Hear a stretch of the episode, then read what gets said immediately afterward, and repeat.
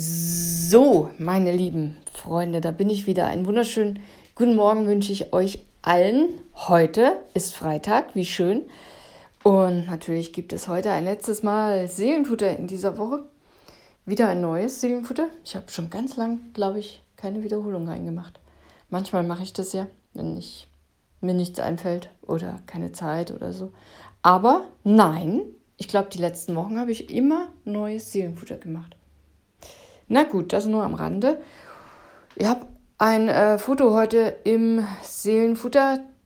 Da hat eine Mascha, eine Frau, ein, ein, einen Zettel aufgehängt und schreibt darauf folgendes. Fahrradunfall am 10.10.2023. Lieber Herr Thomas L. Leider habe ich nur Ihren Namen und keine Telefonnummer. Daher möchte ich mich bei Ihnen auf diesem Weg für Ihre großartige Hilfe bedanken. Danke, dass Sie angehalten haben und bei mir geblieben sind, bis der Krankenwagen kam. Mascha. Ja,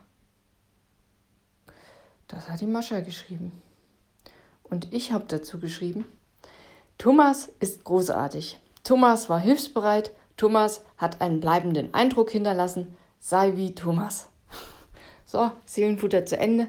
Nein, aber eigentlich hat es im Grunde doch alles ausgedrückt.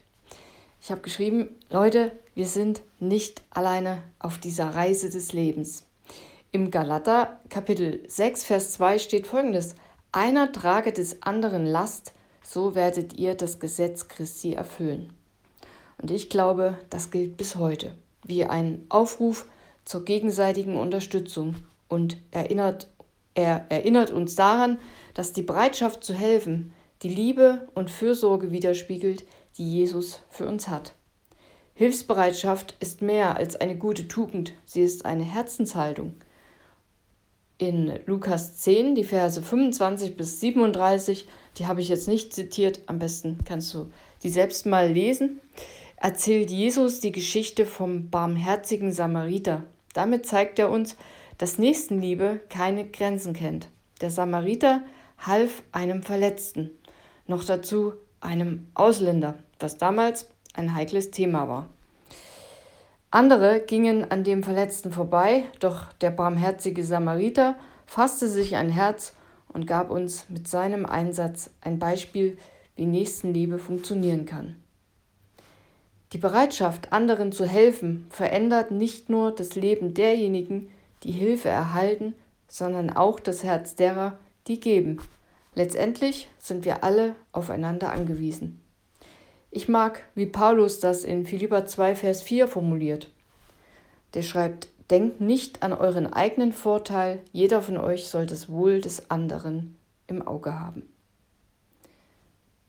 Ja, in diesem Sinne wünsche ich dir ein schönes Wochenende und denk dran, sei immer ein bisschen wie Thomas.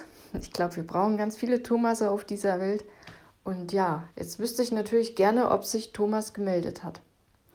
Anscheinend geht es Mascha wieder gut, zumindest ist sie in der Lage, den Brief zu schreiben. Ja, wäre natürlich schön, wenn er sich gemeldet hat. Ich hatte mal einen ähnlichen Fall. Ich habe auch jemanden gesucht. 2015 hatte ich, bin ich auch mit dem Fahrrad hingefallen. Und ein Schulkind war bei mir. Ein Junge mit Schulransen. Mehr weiß ich leider nicht.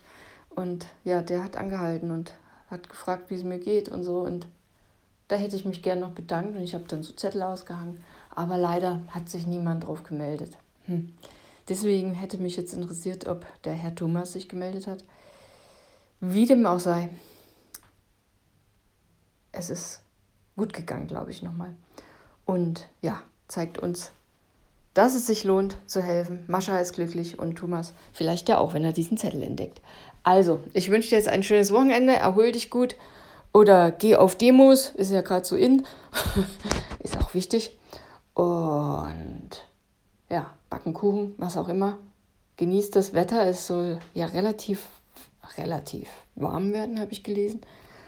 Und ich bin am Montag wieder da und dann gucken wir mal, was mir so einfällt. Also bis dann, mach's gut. Bye bye.